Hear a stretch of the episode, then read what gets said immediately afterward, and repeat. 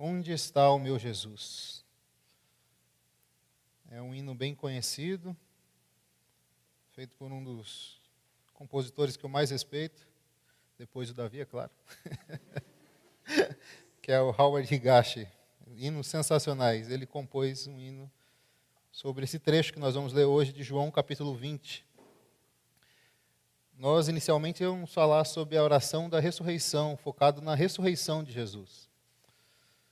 E muitas vezes quando nós vamos preparar um conteúdo, na verdade, na maioria das vezes a gente tem uma ideia daquilo que a gente vai falar, mas o Senhor ele vai falando no nosso coração até chegar o momento em que a gente está aqui falando para vocês. E essa mensagem, ela foi a primeira vez que eu coloquei esse título, né, a oração da ressurreição, eu tinha uma ideia do que eu ia falar, e a melhor parte da Bíblia para você falar sobre a ressurreição de Jesus é justamente o capítulo 20 de João, onde mostra Maria Madalena é, indo logo cedo, encontrando o túmulo vazio. Ela vai, chama dois discípulos, eles vão até o túmulo, veem o túmulo vazio, vão embora. Ela continua clamando e vê o Senhor Jesus ressurreto, antes de ascender ao Pai. Foi a primeira aparição de Jesus, logo ali, depois de ter ressuscitado. E existem muitos princípios sobre a ressurreição que nós podemos aplicar nesse texto. Mas o Senhor foi falando comigo e tocando muito em algo que eu tenho ouvido durante muitos anos e também já senti isso. A palavra de hoje não é para quem é recém-convertido, para quem é incrédulo, ainda não creu em Deus. A palavra de hoje é para nós, que já cremos, já estamos há algum tempo nessa caminhada Muitos de nós, e eu me incluo nisso, já tentamos nos achegar a Deus. E o que nós recebemos de volta foi um vazio enorme. Parece que Jesus não estava naquele lugar que você sempre o encontrava. Você fez tudo exatamente como você sempre fez.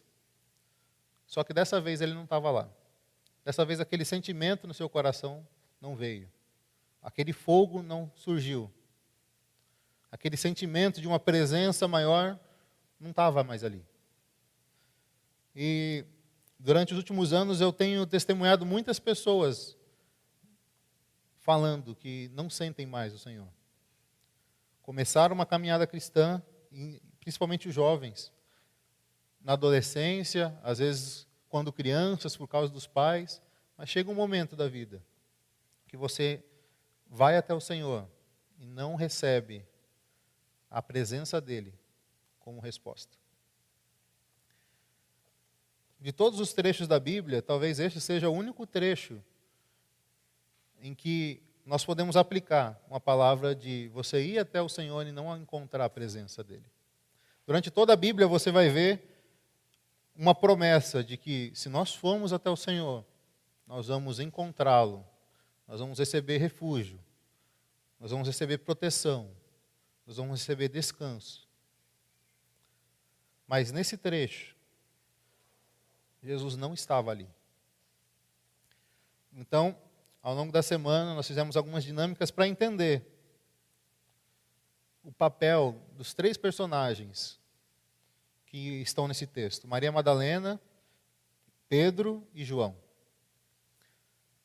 Esses três personagens nos ensinam muito sobre por que nós não sentimos a presença de Deus, por que muitas vezes nós não chegamos até a presença de Deus e o que nós devemos fazer então para chegar à presença de Deus. Esses três personagens nos ensinam muito sobre a nossa experiência hoje.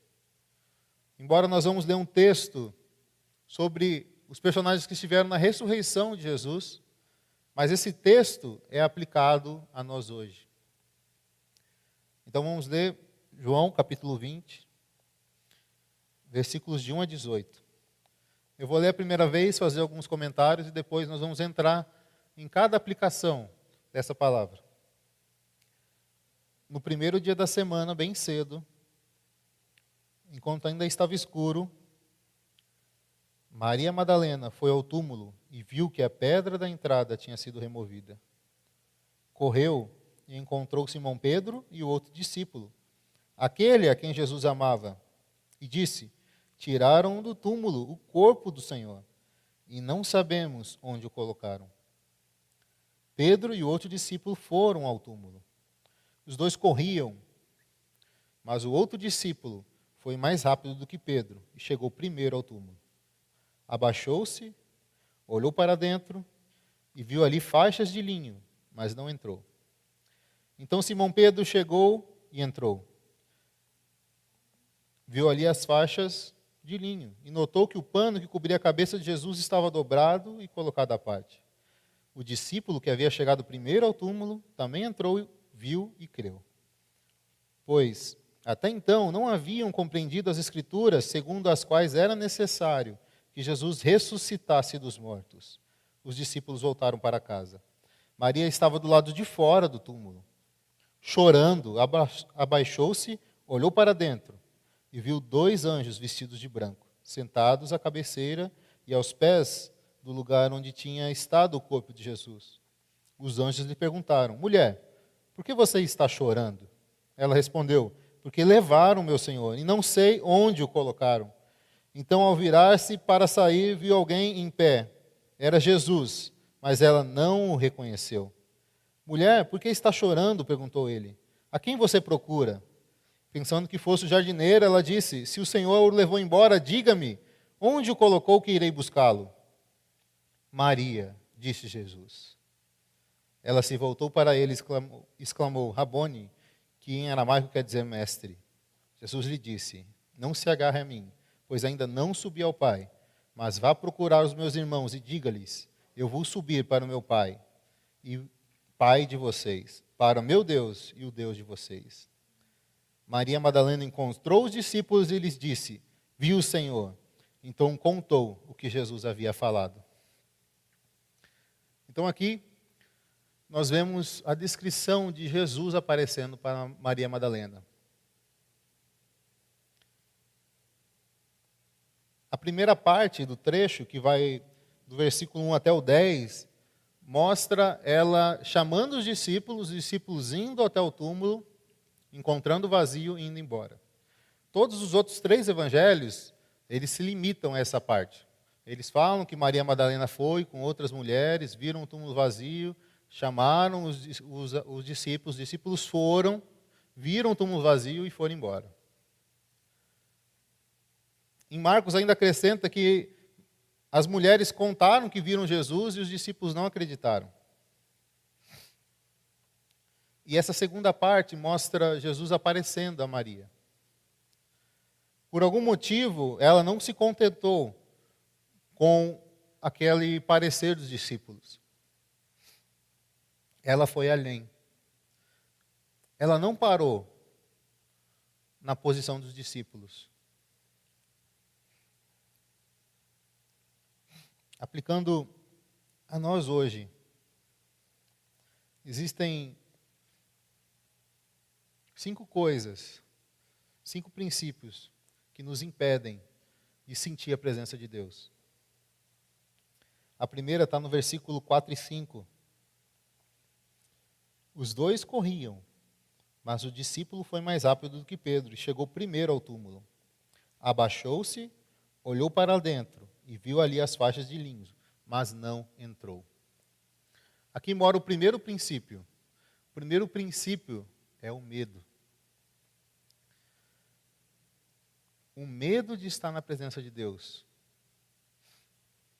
Talvez você ache, ah, eu quero entrar na presença de Deus, mas dentro de você existe um medo. Por que eu falo isso? Porque às vezes existe dentro de mim. Por que então nós teríamos medo de entrar na presença de Deus? O medo vem de duas coisas. Primeiro, Deus ilumina a sua condição. E muitas vezes não é da nossa vontade que Deus ilumine a nossa condição. Porque essa é uma palavra para os cristãos. Porque um cristão, ele sabe que chegar à presença de Deus é ter a sua condição escancarada diante da presença dele. E a sua condição talvez seja vergonhosa diante de Deus. Então, o medo impera.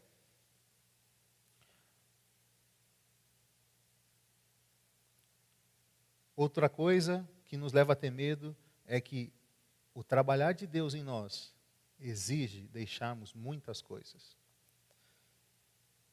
E talvez esse seja o principal motivo de nós nos achegarmos a Deus.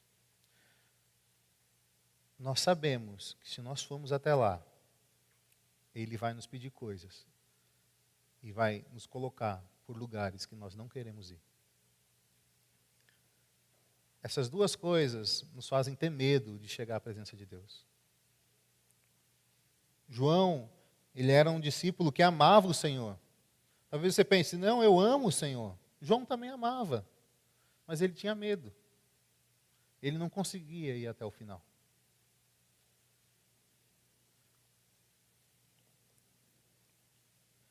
O medo é o primeiro princípio, porque depois, quando nós formos ver os princípios que nos levam à presença do Senhor, você vai ver que o medo atrapalha todos os princípios que levam à presença do Senhor. O Davi, ele, quando vai dar a aula 01 de, canto dele, ele fala: a única coisa que você precisa é perder o medo de gritar, porque se você gritar, vai sair alguma coisa. E é o suficiente para você cantar. O medo nos limita de muitas coisas. O medo esconde aquilo que realmente nós somos. E o medo, na verdade, é a vergonha. Lá no jardim do Éden,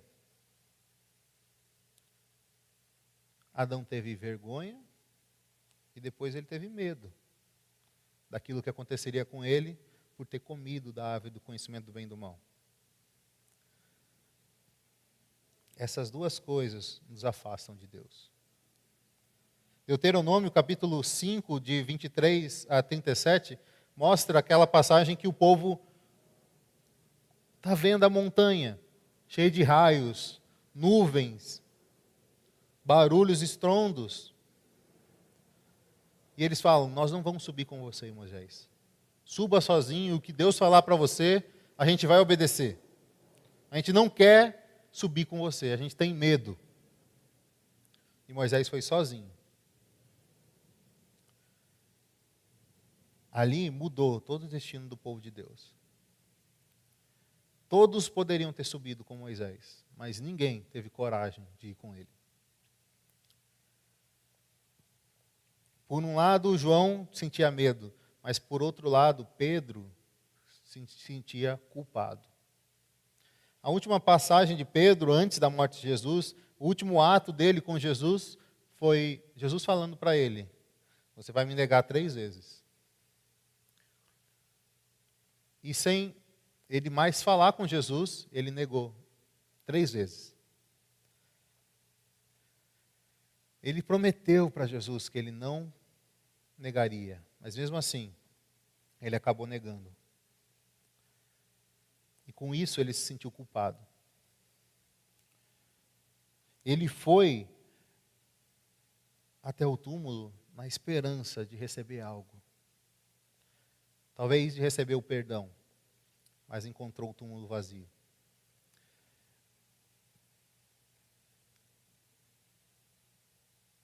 A culpa, ela vem por meio do pecado. Enquanto o medo nos afasta de ir à presença de Deus, o pecado afasta Deus de nós. Muitas vezes nós estamos carregados de pecados, carregados de culpa, e queremos agir como se tivesse tudo normal com Deus. Como se não houvesse uma dívida a ser paga como se não houvesse um abismo sendo aberto, e esse abismo são os pecados. Salmos 32, versículo de 1 a 6.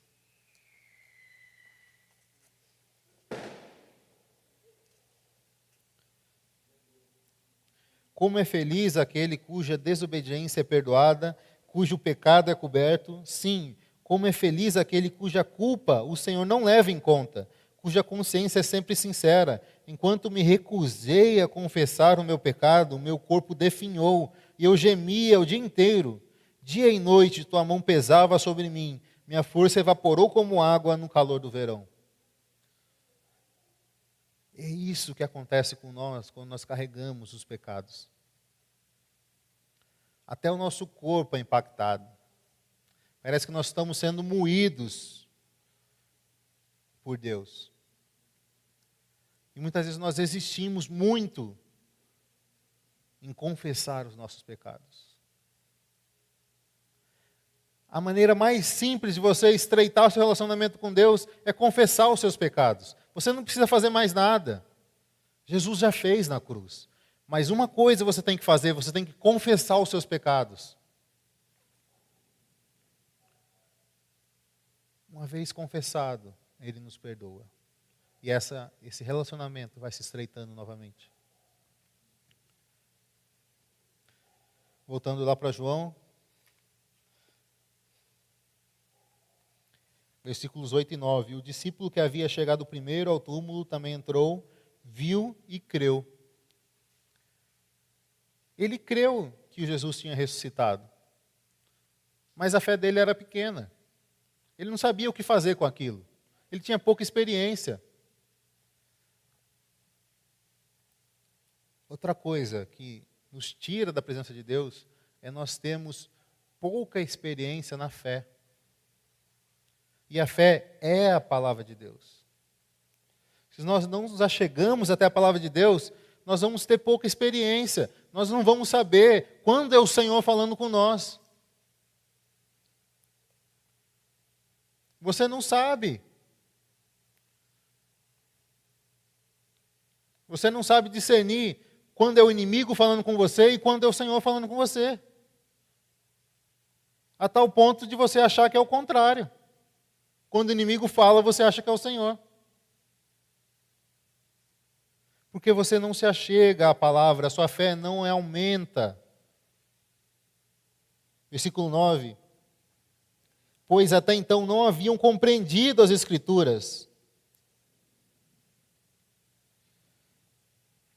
Nós podemos dar muitas mensagens aqui, falar muitas coisas para vocês, mas se vocês não se achegarem às Escrituras para compreendê-las, Nada disso vai adiantar.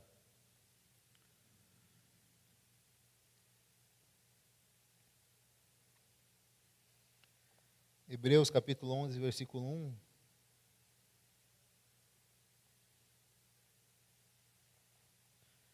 A fé mostra a realidade daquilo que esperamos. Ela nos dá convicção das coisas que não vemos. O único lugar que mostra coisas que nós não vemos é a Bíblia. Se você não recorre até a Bíblia, você vai recorrer a outros meios.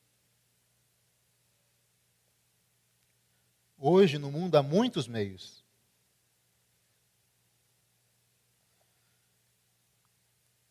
E as pessoas preferem dar crédito a esses meios espirituais. Porque não conhecem a palavra de Deus.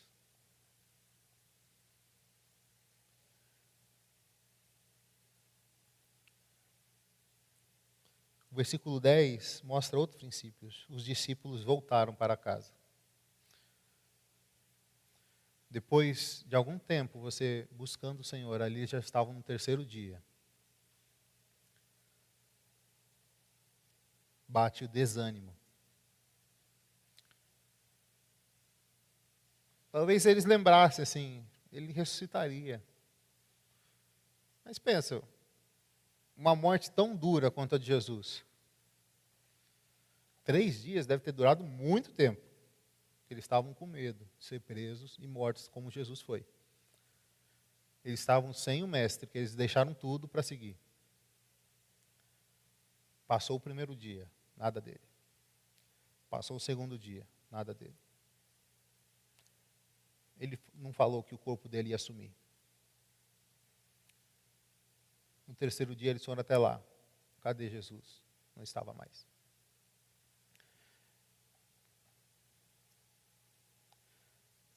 Muitas vezes nós batalhamos para estar na presença do Senhor. Mas as frustrações e o desânimo nos impedem de persistir a procurar Jesus.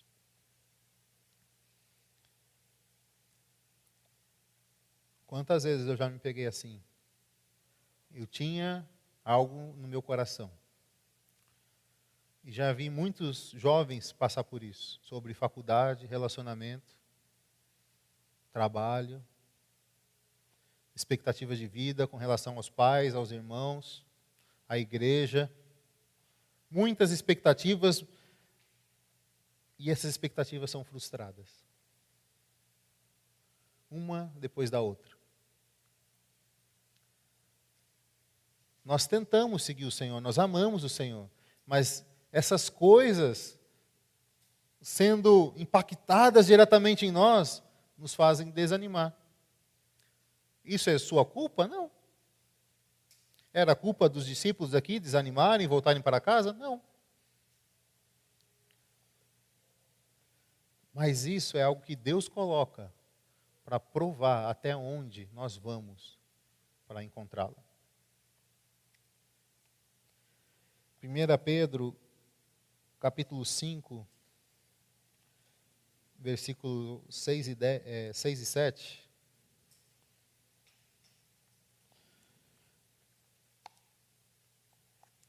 Portanto, humilhem-se sob o grande poder de Deus, e no tempo certo ele os exaltará. Entreguem todas as suas ansiedades, pois ele cuida de vocês. Nós sabemos que Deus cuida de nós, mas muitas vezes Deus não cuida conforme nós esperamos. E existem algumas coisas que nos fazem desanimar ainda mais. É quando nós percebemos injustiça. Injustiça no país onde nós vivemos, injustiça com o tratamento dos nossos pais, injustiça na igreja. Pessoas más vencendo. Tudo isso desanima o nosso coração. Mas é o Senhor que está nos conduzindo. E mesmo o Senhor nos conduzindo, muitas vezes nós esquecemos disso. Porque as situações, elas nos levam a desanimar.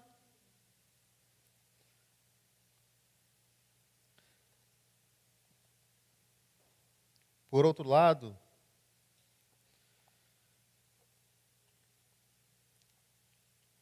em Isaías capítulo 55, versículo 8 e 9, fala: Meus pensamentos são muito diferentes dos seus. Os meus caminhos vão muito além dos seus caminhos, pois assim como os céus são mais altos que a terra, meus caminhos são mais altos que os seus caminhos, e os meus pensamentos mais altos que os seus pensamentos.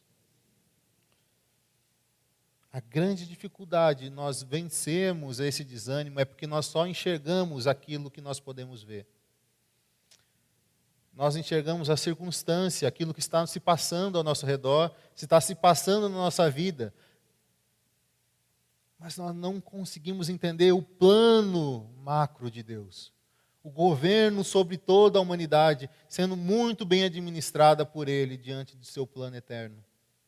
E você está incluído como prioridade dentro desse plano. Mesmo você achando que você não está incluído.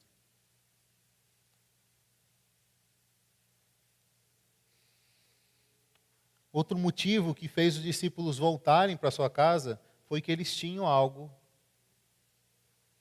para se segurar nesse momento. Pedro voltou para casa e foi pescar. Era a única coisa que ele sabia fazer. Então, tem o quinto princípio que nos afasta, é a nossa autoconfiança naquilo que nós somos e naquilo que nós temos. diante das adversidades, diante do dia a dia, nós confiamos nessas duas coisas. Eu sou e eu tenho. E o jovem, quando ele vai crescendo, ele começa a ser mais coisa e ter mais coisa. Logo, ele depende menos de Deus.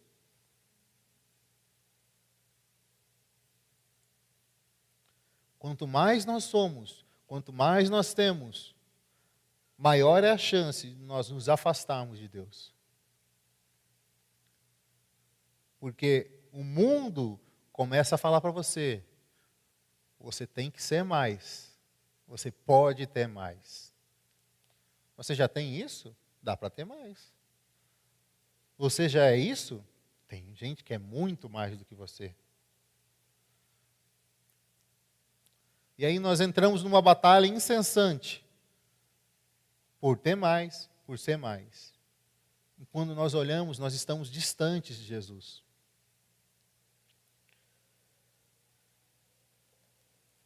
Salmos 39, 6. Também é um hino.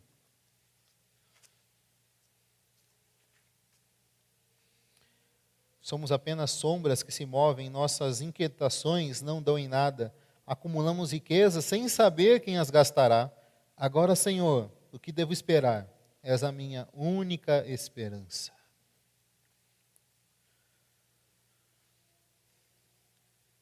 Nós entramos numa dualidade. Nós temos que ganhar dinheiro. Nós temos que ser alguém. Mas até quando eu devo ir? Até que ponto eu tenho que ir?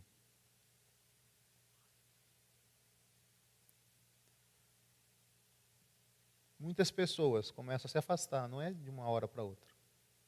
É aos poucos. Começa a não ter tempo. Começa a priorizar as coisas que realmente tem sentido priorizar. Essas coisas vão crescendo o tempo vai diminuindo, as coisas vão te sufocando. E com isso, o seu relacionamento com Deus vai sendo deixado de lado. E quando você lembra, você faz uma oração, você invoca, você lê um trecho da Bíblia, e sabe o que acontece com você? Nada. Porque você está tão distante de Deus, Deus deixou de ser o seu objetivo há muito tempo.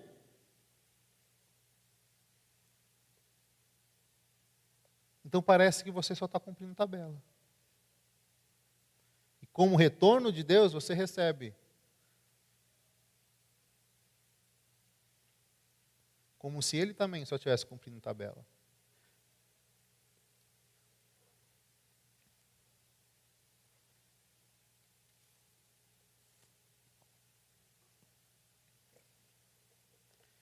Jeremias 17, 5.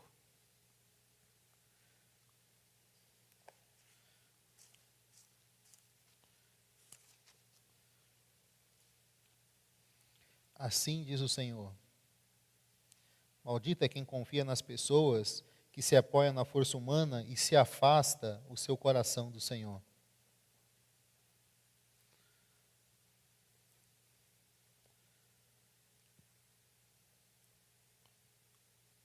Já vi muitas pessoas se perderem por confiar nas promessas dos homens. Se você fizer isso, você vai ganhar mais. Se você fizer isso, você vai ter uma vida melhor. Você vai ser mais feliz. Promessas de homens. E homens andam prometendo hoje nas nossas redes sociais a todo momento.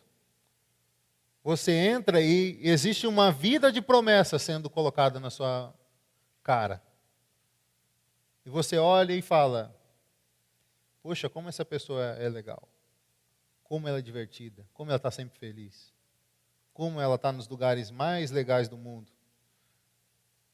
E eu aqui, sentado no banco da igreja no Guará. Puxa, eu estou perdendo tanta coisa.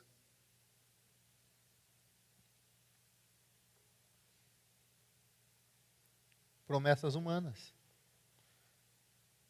Você está se apoiando em homens. Depois, quando você recebe alguma coisa, ainda fala que foi Deus que te deu. Não foi Deus, não, foi a sua própria força. Você batalhou e conseguiu, parabéns. Só que foi sem Deus. Saiba que foi sem Deus. Foi segundo a sua própria capacidade. Deus não teve participação nisso, não. Você poderia incluí-lo, mas você o deixou de fora. Você preferiu confiar em si mesmo.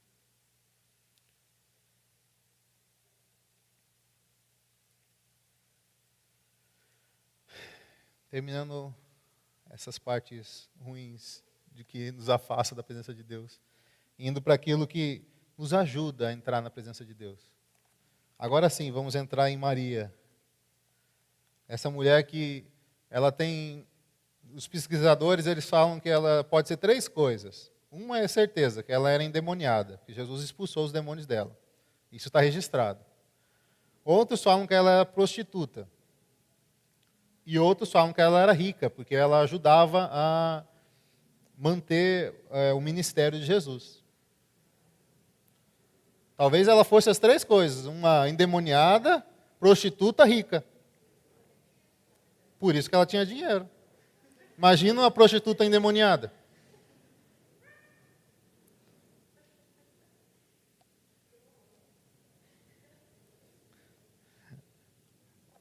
Maria Madalena é um caso muito esquisito. Por que Jesus apareceu primeiro para ela? Tem muitas simbologias. Nós poderíamos falar o fato dela ser mulher, as mulheres não valiam nada. Se ela fosse uma prostituta, as prostitutas, pelo amor de Deus, se as mulheres não valiam nada, o que a prostituta valia? e uma endemoniada. Enriqueceu com o dinheiro das outras pessoas. O que nós iríamos querer com uma pessoa dessa? Mas Jesus quis, apareceu para ela, antes de todo mundo. Mostrando que acabou essa história de que você faz alguma coisa para receber a minha presença. Não. Eu salvo quem eu quero. Não importa a situação. Não importa o que você faça, o que você seja. Nada disso importa. Ali ele muda a era, ele começa mudando dessa forma.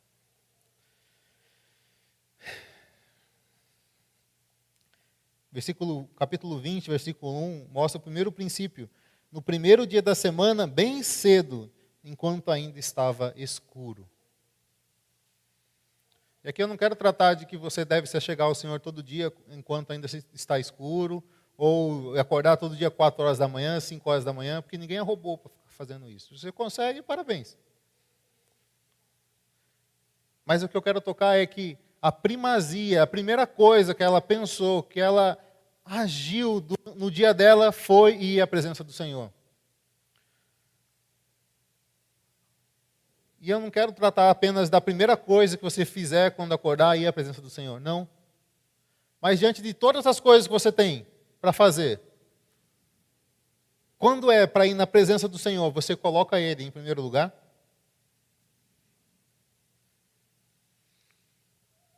A primazia, a primeira coisa que nós devemos pensar, aquilo que nós devemos priorizar, deve ser o Senhor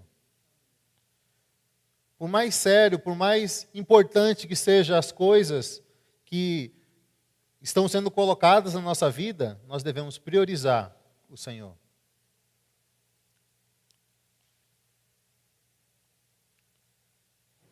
Isaías 55, versículo 6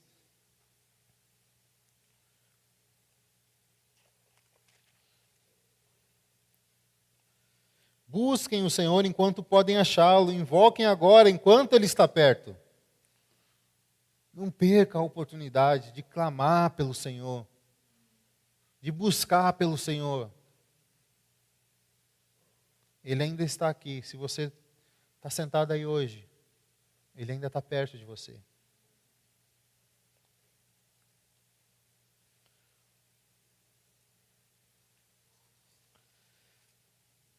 Voltando lá.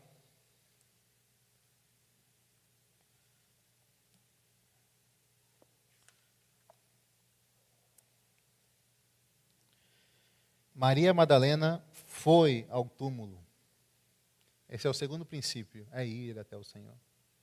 Muitas vezes nós queremos viver de uma maneira qualquer, esperando que o Senhor nos interrompa no nosso dia, com uma luz extraordinária, falando assim: agora você tem que se chegar na minha presença. Calma aí, que agora é o meu momento. Não. Talvez na primeira salvação, quando você ainda é um bebê espiritual, ele faça isso. Mas depois de um tempo, você tem que ir até ele. Você tem que separar um tempo. Você tem que separar um período e ir até o Senhor. Não esperar surgir um sentimento ou alguma coisa extraordinária para você se achegar na presença do Senhor. Não. Vá até Ele.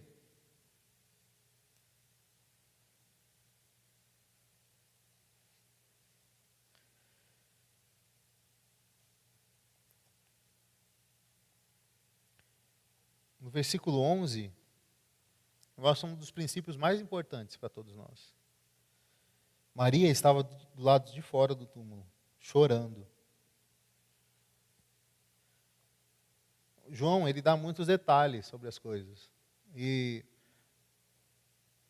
se você lê muitas vezes e começa a viver, você começa a entender algumas coisas que, que João fala. Aqui fala que ela estava chorando.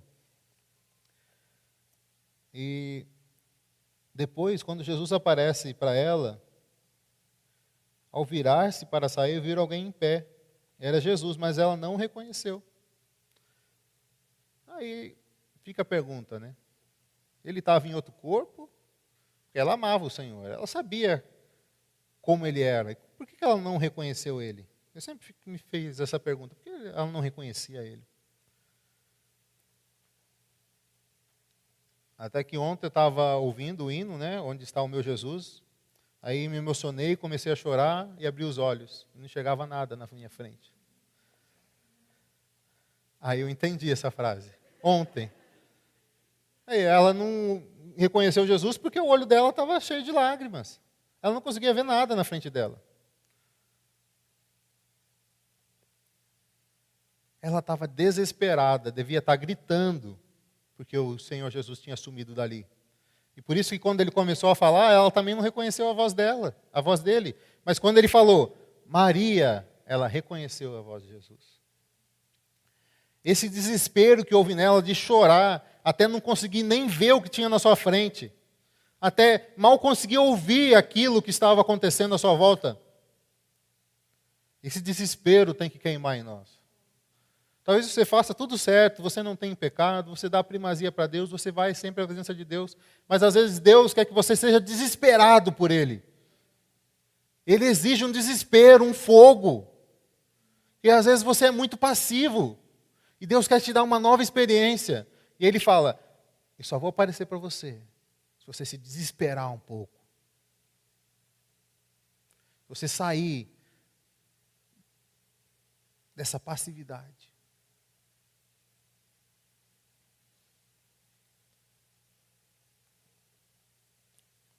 Por isso que às vezes aqui a gente grita, faz um negócio meio maluco. Porque a gente poderia ser muito bem tudo certinho, quietinho. Cantou, sentou, cantou, sentou, cantou, sentou. Palavra, acabou, tchau. Mas a gente sabe que tem uma linha a ser cruzada. Essa linha do desespero. É quando não importa mais nada, não importa o que está ao seu redor. O Davi sempre nos fala isso. Esquece o que está ao seu redor, esquece quem está do seu lado, esquece o que está acontecendo. Ora em voz alta, grita, fala com o Senhor, confessa os seus pecados aqui, para todo mundo ouvir. Esse é o desespero de alguém que quer chegar na presença de Deus, que não aguenta mais estar distante dele. Esse foi o desespero de Maria Madalena.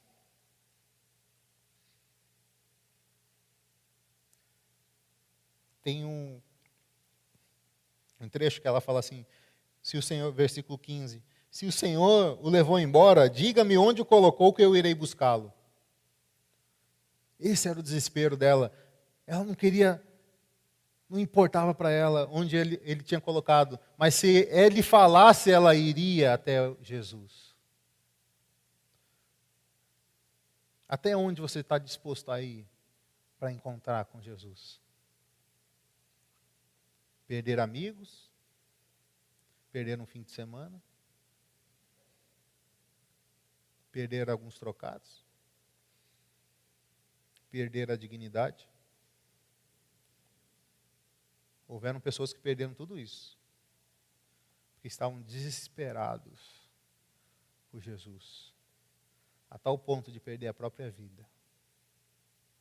Estevão foi um deles, Paulo foi um deles. Paulo abandonou tudo para seguir a Jesus. O que você está disposto a abandonar por esse desespero de ter Jesus, de ter a presença de Jesus?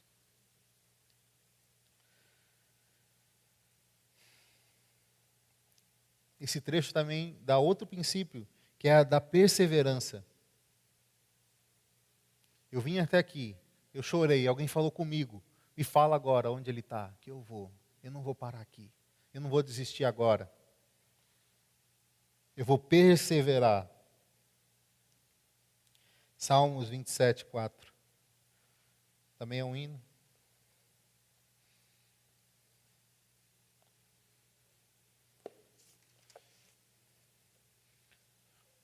A única coisa, tem uma versão melhor que fala, uma coisa eu peço ao Senhor.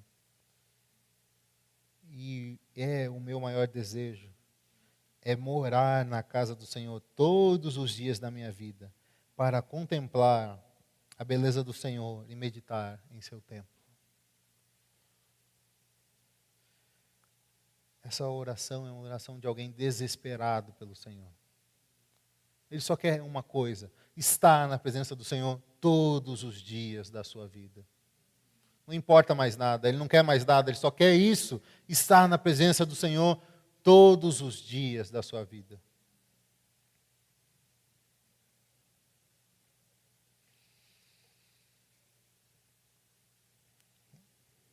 Por fim, no versículo 16 de João,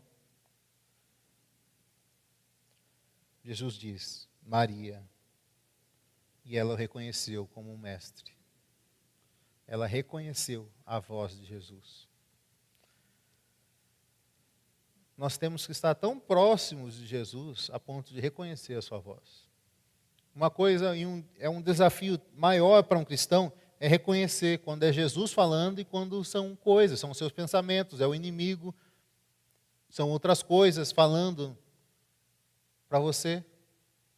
Mas quando você está próximo, você conhece a voz de Jesus. Nós temos que desejar e ter esse desespero de estar tão próximos a ponto de saber distinguir quando é a voz de Jesus. João capítulo 10, versículo 27.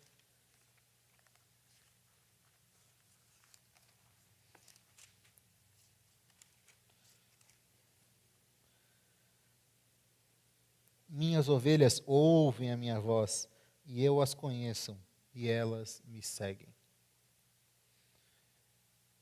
Nós devemos ser como as ovelhas. Ouvem a voz do pastor, imediatamente sabem que é ele que está falando e seguem a sua direção. Quantas vezes eu já me dei mal, muito mal, por não ouvir a voz do Senhor? Por dois motivos. Às vezes eu não reconhecia. E às vezes eu não queria aceitar que aquela era a voz do Senhor.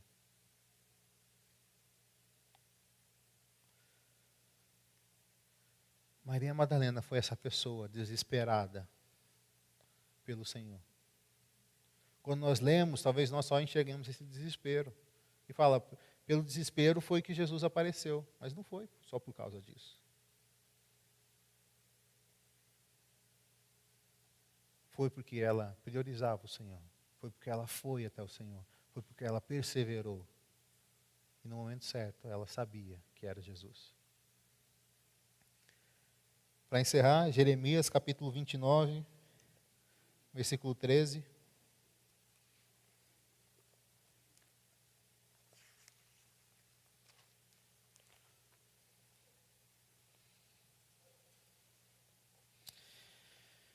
Se me buscarem todo o coração, me encontrarão. Não tem como você não encontrar Jesus se você buscar Ele de todo o seu coração. Para isso, Ele exige que você deixe algumas coisas, que você confesse seus pecados, que você se livre do seu medo, da sua vergonha que você o priorize como a primeira coisa em sua vida. Que você persevere. Que você seja desesperado por Ele. E às vezes você olha uma pessoa e parece que ela está desesperada pelo Senhor. Mas não, ela, às vezes ela só está gritando. Ela está fazendo um show. Ela está pulando. Mas ela não teve todas essas outras coisas. Mas sim, muitas vezes o desespero é sinal de alguém que está buscando além daquilo que ele pode buscar. Ele foi além daquilo que o medo dele permitia. Ele entrou. Quando ele entrou, ele percebeu que ele precisava confessar. E talvez você já tenha se posto nessa posição. Quando você entra, você é iluminado, você fala, eu sou um pecador. Aí você se ajoelha, começa a chorar, começa a confessar seus pecados. Tudo isso é consequência de estar na presença do Senhor. Que nós possamos exercitar esse exemplo dessa passagem. Para ter uma vida na presença do Senhor todos os dias. Amém. Vou orar por vocês. Se põe em pé.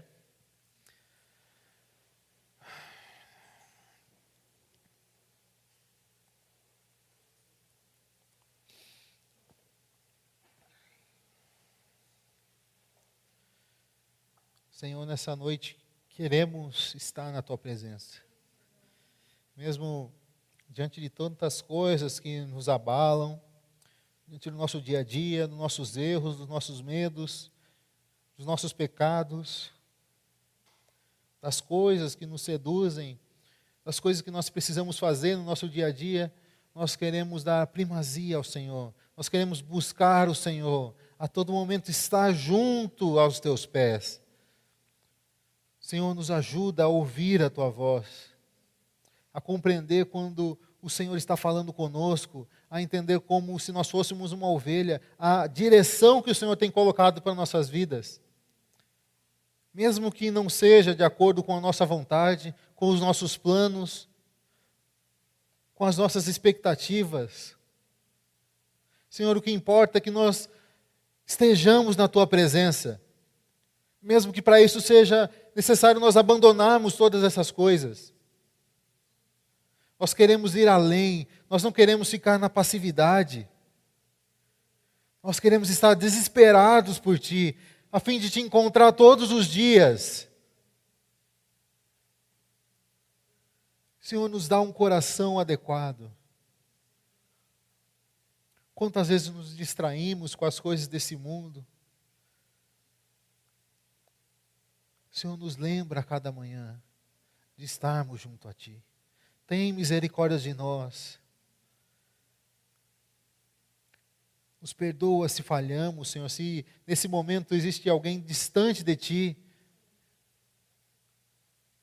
Essa é uma nova oportunidade de nos achegarmos junto aos Teus pés, junto ao trono da graça recebemos misericórdia, perdão e contemplarmos a tua presença. Queremos ser cheios de ti. Senhor, nos faz perseverantes como Maria Madalena foi, Senhor. Que grande exemplo o Senhor nos deixou. De alguém que não se contentou com aquilo que viu, Senhor, não queremos nos contentar com aquilo que nós vemos, com as nossas falsas análises daquilo que está por vir. Mesmo que o cenário seja contrário, mesmo que as coisas não colaborem, queremos confiar no teu plano. Confiar que tudo está debaixo dos teus pés. Restaura no Senhor possamos ter uma nova oportunidade a cada manhã de nos achegarmos cada vez mais perto de Ti. Oh, Senhor Jesus, não queremos perder o Senhor de vista. Não queremos sentir que o Senhor está distante de nós. Não queremos estar bem perto de Ti, Senhor. Senhor Jesus, até que nós sejamos apenas um. Amém.